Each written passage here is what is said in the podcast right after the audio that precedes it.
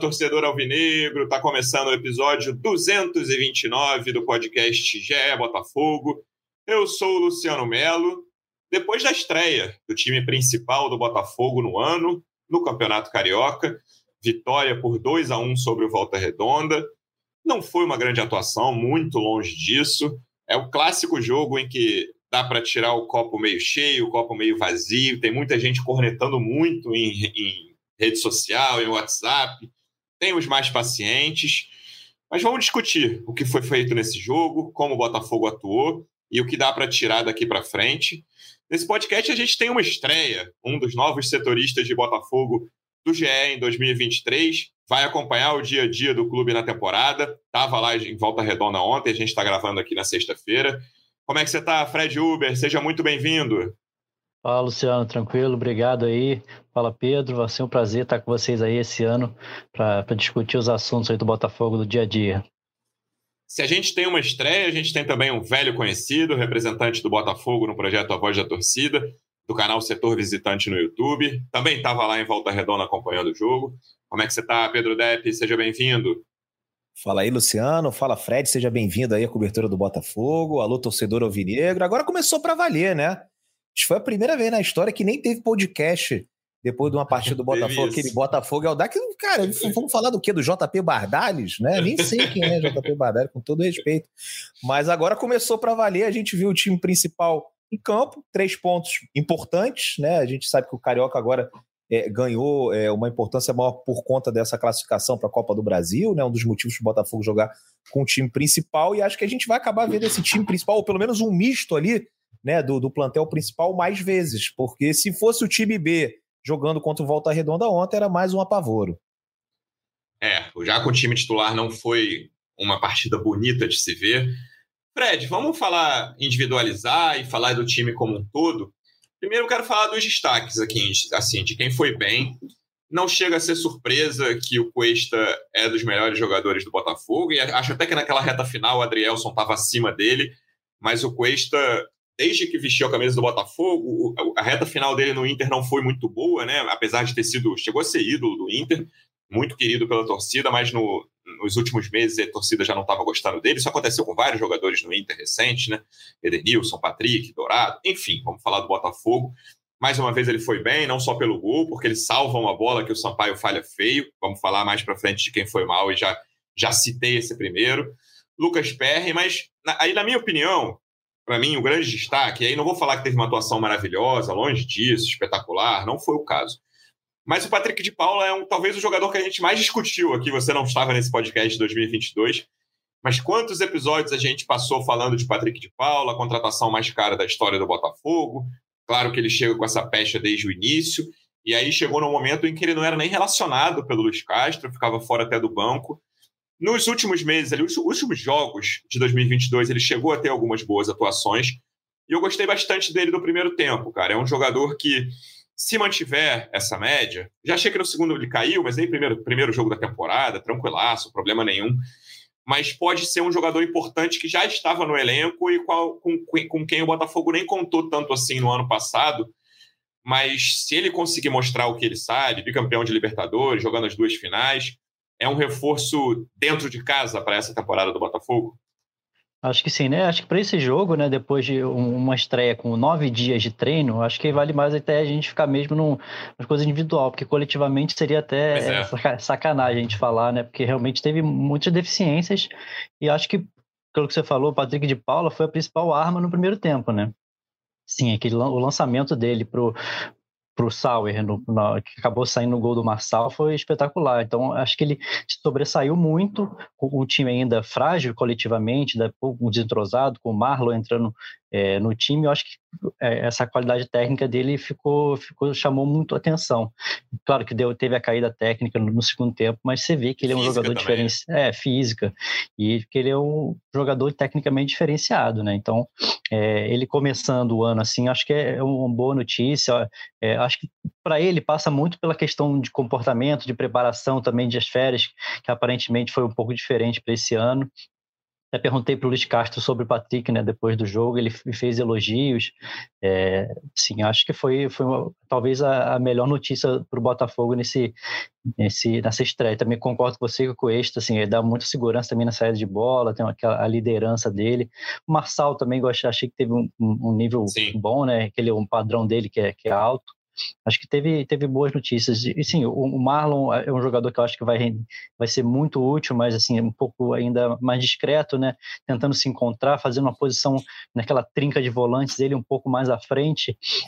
Não sei se vai ser sempre assim, né? É, são, foram 10 desfalques para esse jogo, acho que é importante também a gente lembrar isso. Exato. É, são nove dias de treino e 10 desfalques, desfalques para um, um jogo. É, acabou que o Carlos Alberto, outro estreante, entrou ali numa função que o Luiz é Castro falou que já, já falou que ele mesmo falou que não é que ele acha que o Carlos Alberto vai jogar, jogando meio é, substituindo o Tiquinho. Então, mas acho que o Patrick, para mim, foi, foi a melhor notícia do, desse primeiro, primeiro jogo. O Fred já deu alguns spoilers aqui do episódio. Eu tinha separado, por exemplo, os dois estreantes. Vamos falar dele, deles mais para frente, o Marlon e o Carlos Alberto. Mas ficando no Patrick, Depp, é, eu me sinto quase numa montanha russa desde que ele chegou ao Botafogo, quando a gente fala dele, porque ele chegou com muita expectativa, apesar de que vinha num momento de baixa lá no Palmeiras, e já de cara não conseguiu, mas teve um momento muito em baixa, né, que foi esse momento de não ser relacionado, e, mas ele não acabou o ano assim, justiça seja feita. Não, não dá para dizer que ele acabou o ano bem também, seria forçar, mas ele acabou o ano, num, e a gente falou isso aqui quando, num dos últimos episódios do ano passado, quando o time estava em campo ainda, que era, cara, o Patrick e o Luiz Henrique, nem achei que o Luiz Henrique jogou bem ontem quando entrou, mas o Patrick e o Luiz Henrique são jogadores que podem se tornar reforços para a próxima temporada, no caso atual, 2023. Porque a gente sabe que potencial eles têm, o Luiz Henrique já mostrou isso, inclusive, no próprio Botafogo, antes de ir para o Olympique de Marseille, e o Patrick mostrou isso no Palmeiras. Vamos falar do Luiz Henrique mais para frente, mas ficando no Patrick, deu o primeiro passo para ser esse reforço, mas claro que ainda falta um longo caminho pela frente. É, eu acho até que o Patrick tem mais potencial, né? Porque ele mostrou mais pelo Palmeiras. A passagem do, do, Luiz Henrique pelo Botafogo foi muito curta, né? É, foi basicamente ali o Carioca e um, um, período muito pequeno ali do Campeonato Brasileiro. É, ainda confio, né? Que o Luiz Henrique, a gente vai falar depois sobre ele, mas o Patrick fez uma boa partida e acho que é, vem colhendo os frutos da, da pré-temporada que ele fez, né? Inclusive durante as férias né? Aliás, porque pré-temporada tem 10 dias, mas durante as férias ele postou vários vídeos, né? Que estava ali fazendo muito, é, muito trabalho físico, né? Para tentar chegar voando nesse início. Aliás, para mim, o Botafogo jogava todas essas partidas de janeiro com uniforme branco, para a gente ver o shape ali dos jogadores. E realmente, o Patrick tá, tá magrinho, né? Tá, tá ficando cada vez melhor. Imagina quando chove. É, é, entrega, né, pô? Eu, eu, eu, como eu comi pernil pra caramba no final do ano, eu tava de preto ontem, porque aí esconde. E tá gravando de preto ainda aqui, tô vendo pelo é, vídeo. tô gravando de preto, só tenho andado de preto. Mas realmente, é, fez, fez uma boa partida. Aquela fatiada ali que ele deu ali, né, no lance pro, pro Sauer preparar pro, pro gol do Marçal, foi realmente é, o, aquilo que a gente espera de um jogador que custou tão caro. É, talvez não seja, né, no final, assim, quando a gente olhar para trás, falar assim, ó, como foi o Patrick de Paulo no Botafogo, acho que não vai ser aquele jogadoraço que, né, que vai carregar o time nas costas e tudo mais. Mas pode ser um jogador útil, né? Pode ser um cara para estar tá ali brigando para ser titular, ser importante, como foi no Palmeiras, né? Nem sempre é, entrando no time titular, mas saindo do banco, ajudando, fazendo gols decisivos. Tem gols decisivos em Taça Libertadores, jogou duas finais de Libertadores. Então, assim, é o, é o mínimo que eu espero para o Patrick e acho que se ele colocar a cabeça dele no lugar e, e, e realmente é, quiser ser o jogador que é, usufruir de todo o potencial que ele tem, eu acho que o Botafogo vai estar muito bem servido ali no meio campo. A gente tem muitas opções ali. Ele vai ter que brigar, porque a competição vai ser bem acirrada. É, a gente imaginou que ele poderia ser o cara que viraria a chave ali, né? Quando chega já por aquela primeira janela de brasileiro. E, na minha opinião, não sei nem se o Depp concorda, o jogador marcante do primeiro ano do Botafogo na era da SAF, na minha opinião, é o Tiquinho. O Marçal também tá ali, mas o cara que eu vou lembrar lá, como é que foi aquele 2022? E quem é o seu, Depp? Já quero saber. Daqui a 20 anos, quando você lembrar aquele primeiro ano de SAF 2022, Botafogo deu uma sofrida no Campeonato Brasileiro, mas no fim quase pegou vaga na Libertadores.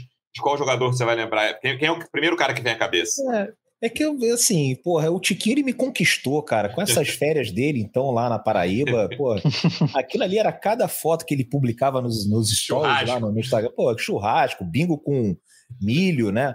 Então, assim, é maravilhoso. E realmente, a partir da chegada do Tiquinho, acho que a chegada do Tiquinho é um marco, né? porque o Botafogo faz campanha de G4 com desde que o Chiquinho chega. Mas assim, para mim são três, né? O Tiquinho, o Marçal, como você falou, e o Cuesta, porque o Cuesta jogou o campeonato inteiro e para mim ele foi o melhor jogador do mais Botafogo regular, né? No ano, o mais regular. Agora, assim, não é uma. Tecnicamente, o Tiquinho é mais importante, o Marçal também, pela liderança, né, pela experiência, e mas o, são esses três aí, com certeza. O Cuesta, Uber, é uma coisa que. É uma coisa, né? É um jogador que a gente não fala tanto, assim, sendo sincero, no, no podcast no ano passado, ao longo de 2022. Claro que a gente citou as melhores atuações dele, mas repetindo até o que eu já falei no segundo turno, a gente citou, falou mais de Adrielson do que de Cuesta aqui no podcast. O Adrielson teve alguns jogos de muito destaque, mas jogou menos partidas do que o, o Cuesta. Mas é um cara que, para um time que briga pelo que o Botafogo está brigando e quer, o Botafogo esse ano a expectativa é que suba um degrau, né? A expectativa do ano passado era vamos fazer um campeonato seguro e, quem sabe, uma vaga na Libertadores. A expectativa desse ano, o torcedor, o Depp já falou aqui nos primeiros episódios, é tentar o título da Sul-Americana. É o principal objetivo do Botafogo esse ano. E, quem sabe, no brasileiro, ficar ali entre os sete, entre os oito, entre os seis, até um pouquinho acima ali, quinto talvez. Mas o Botafogo precisa e deve, e espera subir um degrau nessa temporada. E para fazer um campeonato tranquilo, para brigar por título em mata-mata, para esperar qual vai ser num campeonato brasileiro de pontos corridos, você ter jogadores com a característica do Cuesta, que jogam muito em termos de quantidade de jogos também, né? Ele é um cara que, não, que desfalca pouco o time, pelo menos foi assim em 22. Claro que ele não é um jovem, vamos ver se isso vai se repetir em 2023. A regularidade dele e essa questão da bola aérea ofensiva dele, ele também ajuda na bola aérea defensiva, mas é impressionante como ele chega com perigo, como ele faz gols, como ele ajuda na bola aérea, tanto na defesa quanto no ataque. É, é aquele tipo de zagueiro que, o, que, os adversários costumam ter respeito nos atacantes, né? E eu acho que também a, acho que a segurança da saída de bola dele também é, ajuda bastante. Então, ele junto com o Marçal ali faz um, um, lado esquerdo da defesa bastante, bastante sólido. E esse ano tem o, o Segovia chegando, né? Então, confesso que eu não, não, conheço muito o Segovia. Acho que vai ser importante para ele também ter uma sombra ali Acho que para ou até como você falou, ele não, como é um cara que não é mais jovem, então para ele conseguisse manter também alto nível físico e técnico, ter o Segovia também pode ser importante para ele. Aliás, o, o Fred falou do Segovia, lembrando que o Sampaio ontem entrou em campo porque o Adrielson está machucado e o Segovia não foi inscrito, né? Então tem essa briga hoje na defesa do Botafogo. O Adrielson e o Cuesta terminaram muito bem a temporada. O Cuesta já podemos falar que começou bem a temporada. E o Segovia está ali é uma expectativa. O Botafogo ainda não se reforçou muito para a temporada, mas defesa, ao que tudo indica, Deb, se nada mudar em relação a 2022, não vai ser uma grande preocupação o miolo de zaga ao longo da temporada? É. é. Não, não tá tão confiante assim. Não, com os titulares eu tô super tranquilo. E, e assim, a expectativa com o Segovia é muito boa. Até eu, como Fred, não acompanhei a carreira do, do Segovia, né? Vendo ali o campeonato equatoriano e tal. Mas a gente pega a carreira dele, a gente vê os números dele e fala assim, pô, isso aí faz sentido. Né? Jogou final de Sul-Americana, né? Jogou Libertadores com o Del Valle, né? Fez gols também. É um cara que pode jogar pelo lado esquerdo. Então, assim, eu tô bem confiante com, com, com essa contratação aí do, do, do Segovia. Agora, o Sampaio, cara, ainda não conseguiu me conquistar. Ontem fez uma partida muito abaixo, assim, dos demais. Olha que a foi partida do Botafogo não foi muito boa. Mas, assim, também, cara, nove dias de trabalho, né? Então, assim, vamos cancelar logo o Sampaio? Acabou, não dá. Mas, assim, eu tô com, né? Eu liguei o alerta ali. Vamos ficar aqui né, né, de olho, porque de repente talvez seja importante o Botafogo ir atrás de, de mais um, um, zagueiro, até pensando, né, assim, o Segovia vai jogar como? É como lateral? É como zagueiro? Porque se estão pensando no Segovia também como reserva do, do Marçal, eu achava importante trazer mais um zagueiro também. É, Você falou isso aqui antes dessa atuação do Sampaio, né? Porque Falei, o Sérgio citou no último é. podcast que o Segovia Inicialmente é. seria o reserva da lateral, e você falou, então precisa trazer um zagueiro. Eu, eu queria que assim, trouxesse um lateral esquerdo, mas se é for lógico, o Segovia o reserva, precisa de mais um zagueiro. Assim, eu não posso admitir que a partir do momento que o, o, o, o dono do Botafogo fala que a gente vai ter investimento top 6, que a gente vai ter algum buraco no elenco. né? Pelo amor de Deus, então foi mal montado. É, uma coisa era na época lá do Pindaíba de futebol regatas, que não tinha dinheiro para absolutamente nada, a gente fazia o elenco aí como dava, e, pô, era, se tivesse dois para cada posição, já, já tava todo mundo feliz. Agora, eu acho que a gente tem que ter um elenco mais robusto, assim, até pro, pro Luiz Castro é, poder também é, fazer uma rotação entre os jogadores, porque vai ter muito jogo. Né? Ano passado, eu já falei, jogou praticamente só o brasileiro. A gente deu oi para a Copa do Brasil e tchau, né? Foi. A Sul-Americana não teve, agora a Sul-Americana com fase de grupos, né? Jogo pra caramba. Vai ser uma Copa do Brasil desde o início, a gente vai jogar naqueles estádios pequenos, acanhados, então assim, tem que ter elenco para a gente conseguir suportar o calendário desse ano. Então, e, talvez o zagueiro seria uma bom o Botafogo ficar de olho aí no mercado para ver se aparece alguma oportunidade. E não dá para contar muito com o Carly, né? Que a hora que a é. temporada apertar, ele já vai estar sem contrato, já vai estar aposentado, então tem, hoje tem ele, mas nem isso, vai diminuindo ainda um zagueiro do elenco para o segundo semestre. Né?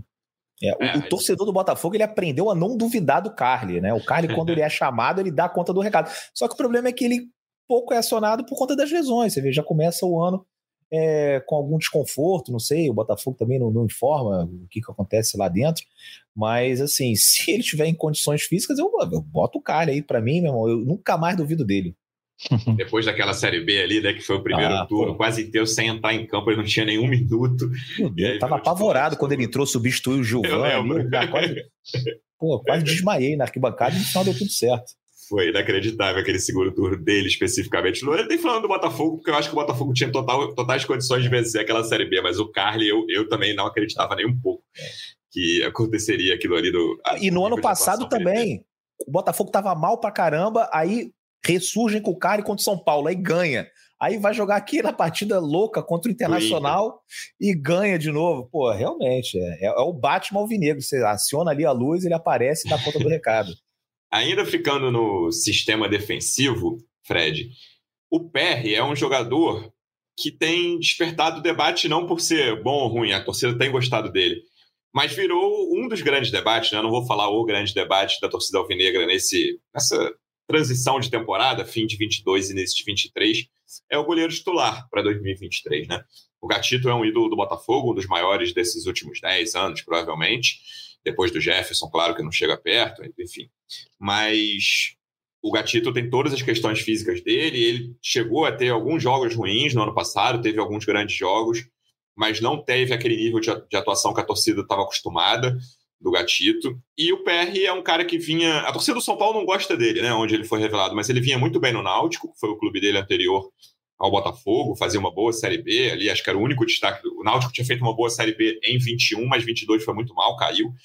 Ele era o único destaque do Náutico e veio para o Botafogo e até agora, cara, deu bastante conta do recado. Eu acho que a gente tem que esperar, né? Como o Depp falou que não dá para cancelar o Sampaio eu acho que ainda não dá para dizer o pé titular acabou, não tem briga, não tem discussão, o Gatito quando voltar é banco, mas ele está alimentando esse debate. Ontem ele foi bem mais uma vez, na minha opinião, tá, um dos dois melhores jogadores do Botafogo em campo.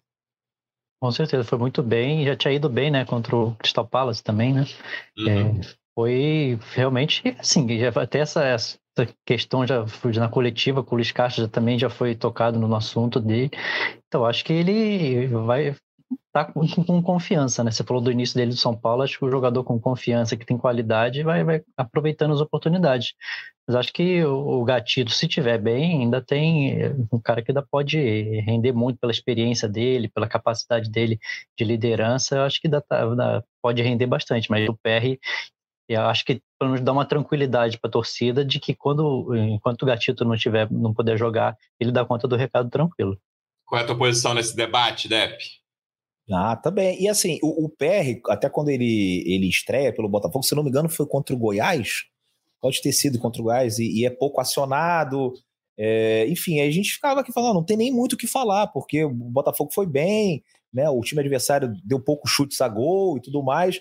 E aí depois ele fez mais alguns jogos ali contra o Atlético Paranaense. A gente toma uma sapatada mas ele vai muito bem. Salvou ele, o Botafogo tomou de 3 a 0 podia tomar de 5. Foi Goiás a estreia dele, é. isso. Depois jogou é. contra o Atlético Mineiro, Santos e Atlético Paranaense. É, fora o, o amistoso do Crystal Palace.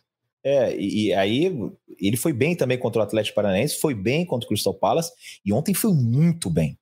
Né? Porque é, o Botafogo ganhou do Volta Redonda porque o time do Botafogo tecnicamente é muito melhor. O Botafogo tem um Patrick de Paulo que vai meter aquela bola Sim. na cabeça do Sauer que vai preparar para uma salva e vai, e vai sair o gol dali. O Botafogo tem um Cuesta que é muito forte na bola aérea. Mas se fosse um outro time, se fosse aquele time que a gente estava acostumado a ver, eu falei isso no vídeo ontem. O Botafogo não ia ganhar. Né? O Volta Redonda jogou mais, né, na minha opinião, e é compreensível, afinal. Cara, será que tem algum time sério no mundo que faz uma partida é, oficial depois de nove dias de treinamento. É. Sim, não existe isso em lugar nenhum. O planejamento do Botafogo esse ano foi horroroso. Né? Acho que conseguiu ganhar do planejamento, se não me engano, de 2017, não, acho que foi 18 ou 19, que o vice-presidente de futebol saiu de férias no, no em dezembro. Né? São as coisas assim que só o Botafogo é capaz. Então, o, o, os caras foram obrigados a entrar em campo depois de nove dias de treinamento. Com volta redonda já está né, há um tempão prepa se mundo, é. preparando. É. é. se preparando. Então, assim, é, fisicamente, se tem um abismo entre um time e outro, só que também tem um abismo técnico. É, e, e, assim, acho que o, o, o PR deu, Cara, passou muita segurança para a torcida e foi muito bem. Ele fez umas duas ou três defesas, assim, muito difíceis. Teve uma no primeiro tempo que eu tava assistindo o jogo atrás do gol. Cara, foi na minha frente ali. Eu tinha certeza que o cara é, Volta aquele, O cara entra ali e fala é gol, né? É, já era e tal. E ele nem bateu tão mal, não. Bateu o rasteiro. Difícil que o Pé é um goleiro alto, né? Ele bateu o rasteiro e ele conseguiu pegar aquela bola, né? E assim, maneiro também que ele tá vibrando muito com os lances e tal. O torcedor é, do Botafogo, que nos últimos anos, né, sempre foi é, teve muitas felicidades com o goleiro, né? teve o Jefferson, teve o Gatito. Espero que o PR seja o cara que substitua o Gatito, é, não sei se dessa temporada, mas da próxima em diante. Né? Sei que esse ano vai ser uma disputa bem acirrada, pelo que o PR vem mostrando, mas tem potencial para ser né, o goleiro do Botafogo durante muito tempo. E lembrando que veio de graça, né? Veio de graça. Foi uma boa negociação do Botafogo ali contra o São Paulo. O São Paulo ainda tem parte dali dos direitos econômicos, mas foi uma, uma boa negociação do Botafogo essa, essa compra aí do PR, né? A gente falou de defesa e meio-campo a gente já falou sobre o Patrick de Paula. Vou fazer por setores, vou falar um pouco mais do meio. Lembrando que é um setor que tinha desfalques importantes, né? O, Fred já falou dos 10 desfalques. No meio de campo você tinha Lucas Fernandes, Eduardo, Gabriel Pires, todos fora do jogo, jogadores que, se não são titulares, são jogadores que entram quase sempre. E vamos falar do Marlon, né? Acho que era talvez a maior curiosidade em relação a esse jogo que, que você achou da estreia, Fred? Achei bastante regular ali, aquele, aquela estreia que, cara, se ele for bem, você vai dizer, não, já mostrou, se ele for bem daqui para frente, né?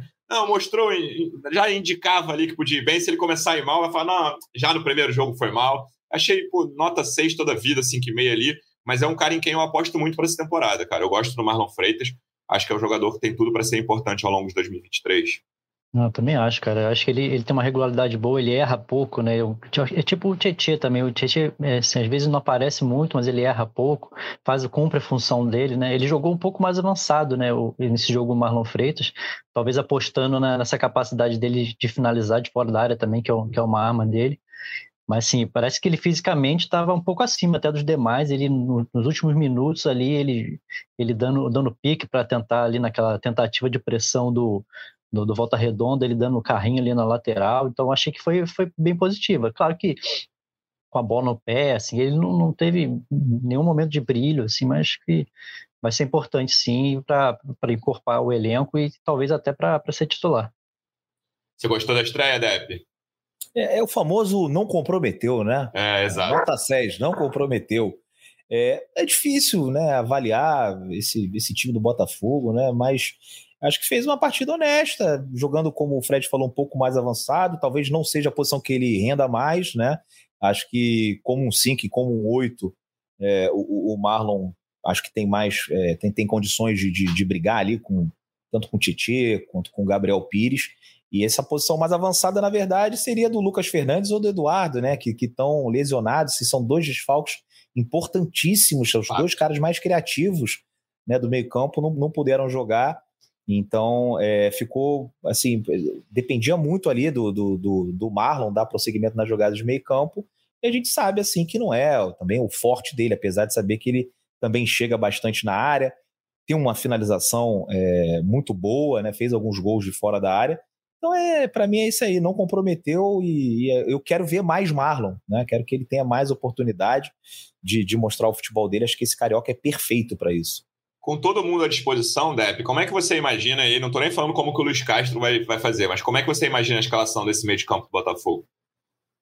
Rapaz, isso é difícil, hein? Olha que a gente ficou aqui. Cara, e o que é legal uhum. parar para pensar, mas, meu Deus, é difícil.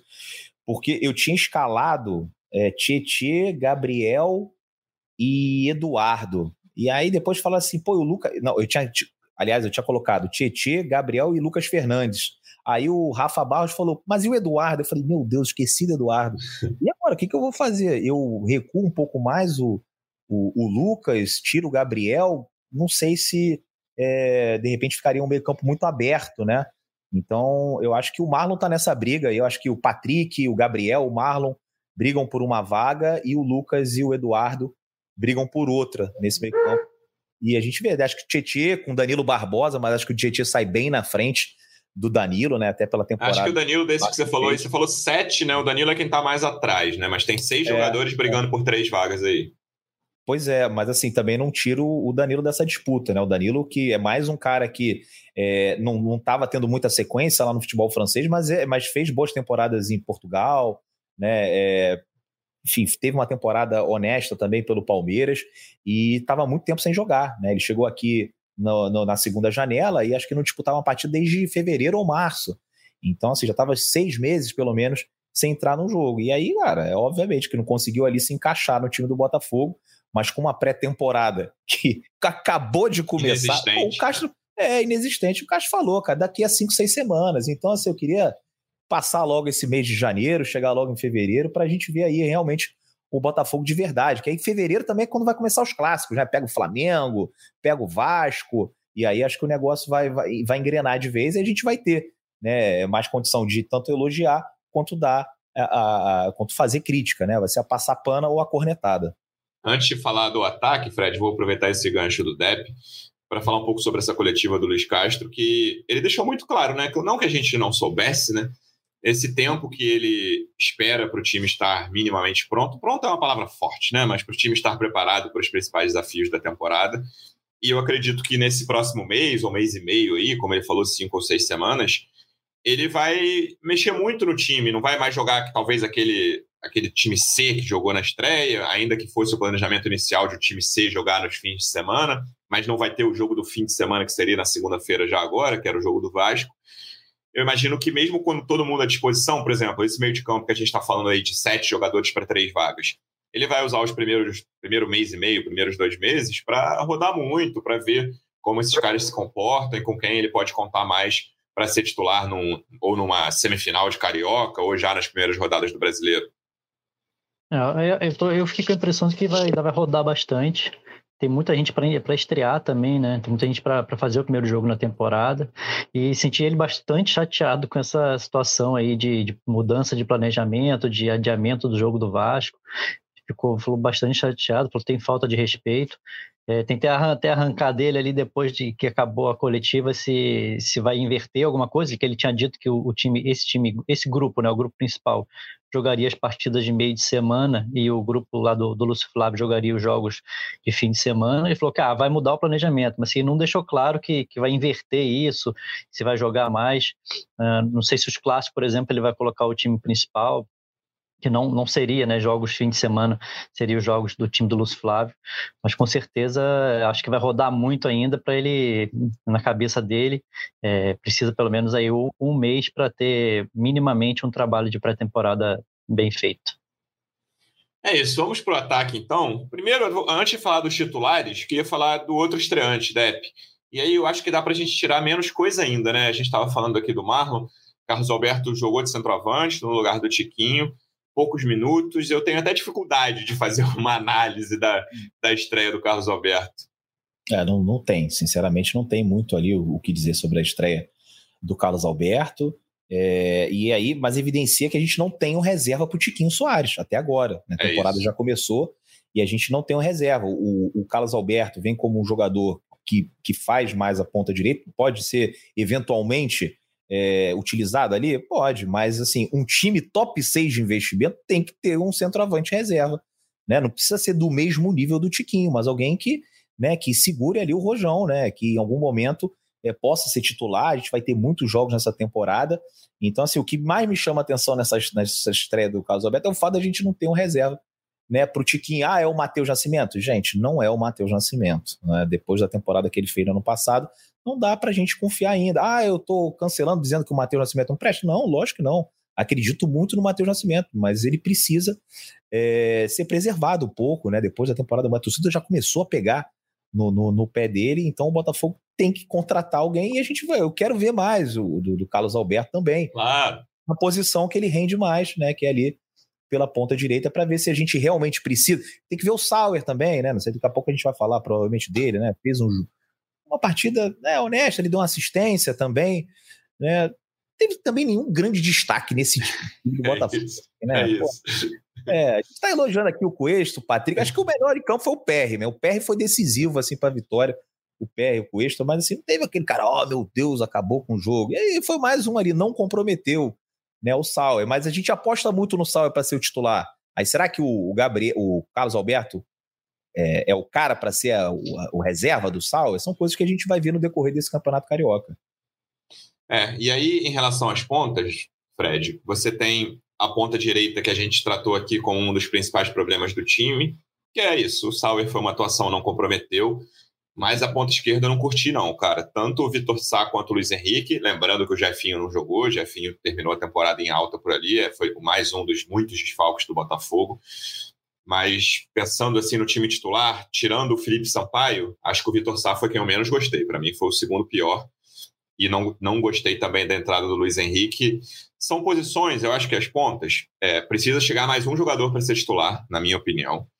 E você precisa ver como é que vai ser a reposição, quem é que vai funcionar. O Vitor Sá foi um jogador que nas primeiras rodadas foi bem do brasileiro, mas caiu bastante. Para mim, faz tempo que o Vitor Sá não tem uma grande atuação. Vamos ver o que esperar dele ao longo dessa temporada e o que o Botafogo vai fazer nas pontas. O Sauer é, é, é um dos grandes mistérios do, dessa temporada, é como vai jogar o Sauer, porque a torcida do Botafogo viu muito pouco ele em campo no ano passado, por causa das lesões. O que, que você achou da atuação desses dois e também um pouquinho da estreia do Carlos Alberto? Então, é, Carlos Alberto, sim, é de muito difícil mesmo a gente falar, porque jogou fora de posição e, e entrou no momento que, que o Botafogo estava mais ali para tentar é, neutralizar o Volta Redonda, né? Muito, muito mais chutão para frente na hora que ele entrou. Me foi muito difícil, ele pegou pouquíssimo na bola. É, Vitor Sá, concordo com você, produziu muito pouco, foi totalmente sumido no jogo, não conseguiu articular nada com o Tiquinho ali, Tiquinho recuando bastante para tentar alguma coisa e não ajudaram muito. Acho que o Sauer foi um pouco melhor, até mais pela assistência. Sei lá, eu não consigo ver no Sauer muito essa característica ele de ser o ponta, ser o, até trazer muito para o meio, né? Um cara mais técnico. Acho que é por isso que o Botafogo está tá tentando investir nessa nessa, nessa posição aí de no, no ponta direita. É, até o Júnior Santos a gente trouxe ontem que não vai é, não vai ficar mesmo. É, o, o Sanfrete Hiroshima não, não aceitou o empréstimo, então é, vai ter que o Botafogo vai ter que tentar uma outra opção. É, enfim, acho que o Luiz Henrique, como você falou, me pareceu também sentiu muito. É, sem falta de, de ritmo, parecia pouco, muito pouca mobilidade. Tem, depois entrou o Piazon também para fazer um pouco aquela função do lado direito também, achei que, que foi que não, é, não é a dele também, né? Pois é, não, não tem característica também de ser um cara de, de ponta, é dele, né? é, entrar para a linha de fundo. Ele não, não, enfim, não conseguiu produzir nada também. É, ficou esse, essa carência aí, acho que deixou ainda mais clara do, do, do elenco nesse jogo. Dep, pergunta que eu mais. Essa eu falei de alguns temas que a gente já debate aqui, Patrick de Paula, Adrielson, falei que a gente falou mais que o Cuesta, mas nenhuma pergunta eu te fiz mais, que é quais posições precisam de reforços. Ah. Isso ainda, desde o início da era Texas, desde que você participa desse podcast, claro que as posições vão mudando, né? Sei lá, o Tiquinho chega, você não precisa mais de um centroavante titular, mas acho que você precisa de um centroavante nesse mercado. Depois de ver esse jogo, muda alguma coisa no seu diagnóstico de posição, posições que precisam de reforços? Ou você continua mais ou menos com a mesma opinião? A mesma opinião, assim, acho que o, o, o que mais me preocupa no Botafogo atualmente é o lado direito. É, e assim, e, e, é um pouco assustador o fato do Rafael ser o reserva do, é, do Daniel Borges. Eu comentei né? isso ontem na redação, cara. Pô, ele entrou nos acréscimos também, aparentemente, é, né? Assim, zero enfim. confiança, ou então é, a gente, não, a gente não sabe muito, né, Fred, o que está acontecendo lá nos treinamentos, mas é, assim, como acho que tento ser um pouco otimista aqui, né? E, e assim, o Rafael é um cara que, pô, durante muitos anos foi lateral titular, ou, ou assim, um cara que estava sempre entrando nos jogos da Premier League, né? Com experiência de, de Champions League, né? Foi ali treinado pelo Alex Ferguson, um dos maiores treinadores da história. Né? Então, assim, quando ele chega no Botafogo, aconteceram várias coisas, né? Teve o problema das lesões, mas eu já imaginava que ele já, é, nessa temporada, né, que ele conseguisse deslanchar. Esse primeiro sinal, né, que a gente viu no, no estádio Raulino, achei meio esquisito, mas também não descarto. De qualquer forma, não tem como o Daniel Borges ser o titular do Botafogo, mais que tenha conseguido mais uma assistência. Aliás, ele é o rei das assistências no Campeonato Carioca. Ele tem muitas assistências no Campeonato Carioca. Quando o negócio fica um pouquinho mais competitivo, né, Campeonato Brasileiro, Copa do Brasil, ele, ele apaga um pouco e acho que mostra que o futebol dele tem um teto, né? É, e assim, é um cara que consegue um emprego num outro time de Série A, mas um Botafogo que hoje pensa em brigar por, uma, por um G6, né, eu acho que o Daniel Borges já não cabe mais. Então o Botafogo tem que trazer alguém para essa posição, o Botafogo tem que trazer alguém também para a ponta direita, e os reservas assim que mais me preocupam, o, o do Marçal, né? Se, se não jogar o Marçal, aí joga o Segovia, mas aí fica um buraco também na zaga. Então, pô, contrata mais um zagueiro, né? Ou um ou outro, não pode criar buraco no, no time. E você tem que trazer um reserva para o Tiquinho Soares, né? E ontem ficou evidente, né? Você botou ali o Carlos Alberto, não pode ser o Carlos Alberto, não pode ser o Matheus Nascimento, tem que ser um outro atacante, né? Falaram, aí teve uma época de Júnior, cara, traz um experiente desse, de 30 e poucos anos, aí que tenha feito gols em algum campeonato brasileiro aí da vida, tenha se destacado em qualquer canto, traz um cara experiente que consiga, na ausência do Tiquinho, pelo menos, né, é, prosseguir, dar prosseguimento à jogada, consiga marcar alguns gols, porque a gente não tem isso no elenco hoje do, do Botafogo. Estilo Gilberto, né, que foi pro Cruzeiro é, agora. que foi pro Cruzeiro, é. Aí eu não sei se ainda o Botafogo consegue, né, se tem já um status assim de trazer um Gilberto para ser um reserva do Tiquinho, que aí falta, não tá na Libertadores ainda, né? É. É, e a gente vê que, pô, será que ele viria para cá para ser o reserva ou ele prefere é. ser lá no Cruzeiro? Isso é, é, complicado ainda o Botafogo ainda, ainda precisa subir algumas prateleiras para ter dois caras assim mais ou menos com níveis parecidos assim, né? Acho que o Tiquinho é um pouco melhor do que o que o Gilberto, mas o Gilberto é um atacante que já mostrou muito na Série A. Mas eu queria, né? Eu queria um cara experiente que é, aguentasse aí a ausência do, do, Tiquinho, porque até no ano passado, o Tiquinho, no final, estava completamente desgastado. Você viu assim, super balhar, porque não sai, não tem outro pra entrar, né? Então, fica... Mas fica tranquilo que tem a pré-temporada, né, Deb? O pessoal sempre fala. Ah, é. aí, aí pronto, aí quem toma depois é o Castro, né? Aí, lá vem, aí depois eu, aí lá vem ele passando pano de novo. Meu Deus, eu vou abrir uma fábrica de pano. Pelo que você conversa lá no clube, Fred, você imagina que chegam quatro reforços, que o Depp falou aí, em dois para a ponta de para o lado direito, né? Um lateral direito titular e um ponta que, no mínimo, disputa posição com o Sauer. Eu concordo com esse diagnóstico. Precisa, para mim, são os dois jogadores que precisam chegar com maior urgência e precisa de um centroavante reserva e, na minha opinião, um lateral esquerdo reserva, mas beleza. Se você quer apontar com o Segovia como lateral reserva, de mais um zagueiro para compor e para gerar ali com quem já tem. Você imagina que cheguem esses quatro jogadores logo, que a diretoria não está com pressa? Como é que está a atuação da, do Botafogo no mercado nesse momento, 20 de janeiro, enquanto estamos gravando? Eu acho que pelo menos a, ideia é conseguir pelo menos três. Não sei se. Acho que pressa até tem, mas é difícil é, é conseguir achar aquele o, reforço que se encaixa no perfil. Tem todo. A, a torcida tem que se, se, acostumar também que o perfil de, de contratação mudou também, de acordo com a SAF. Não adianta, não vai contratar o, aquele jogador lá experiente que está que tá em, em, momento ruim, mas que já mostrou valor. Tem que pensar também numa possível revenda na frente. Então, o Depp falou todo... que está com saudade do reforço do Tom Benz. É, pois é. mas aí acho que a ideia é essa. Então, o, que a gente tem escutado mais são nomes para a ponta direita mesmo, né? Tal do tal Pelista e tal, que parece que aparentemente não, não houve um acordo, né? Para empréstimo com nos moldes que o Botafogo propôs. É, mas segue aí a, a, essa, essa luta para reforçar e, acho que pelo menos três é, é, é, o que a gente ouve que, que a diretoria quer contratar. É, Mais quatro reforços momento, aí. No... O momento, o momento é agora, né? né? É. Porque depois é, fica muito difícil você conseguir em abril contratar. Você vai tirar um cara agora da Europa, você vai, por exemplo, Pelistri, que, que o Fred falou, né? Tá lá no Manchester United. O Manchester United podia emprestar para um time do futebol brasileiro e aí consegue ainda contratar um outro cara, né? Para não ficar com um buraco no elenco. Então, assim, se ah, vamos esperar o estadual.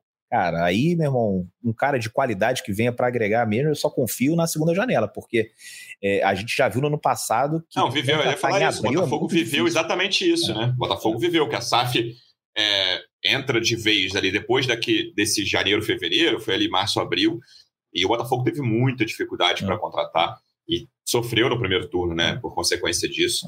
Lembrando que Botafogo volta a jogar na quinta-feira, partida de segunda foi adiada contra o Vasco.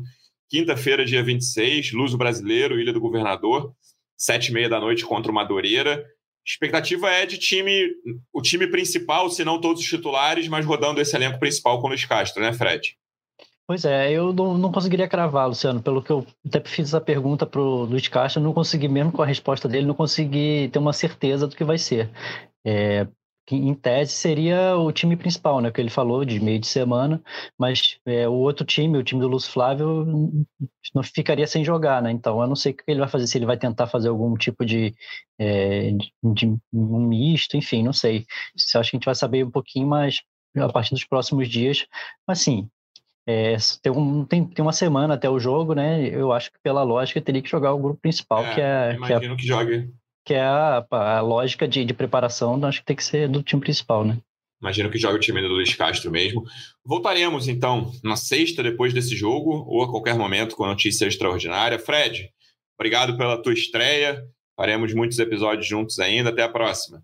Valeu, abraço, Luciano. Pedro, um abraço. Até a próxima.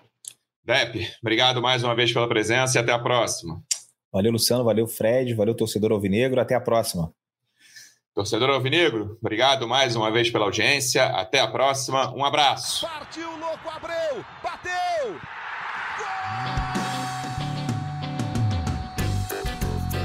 O podcast sabe de quem?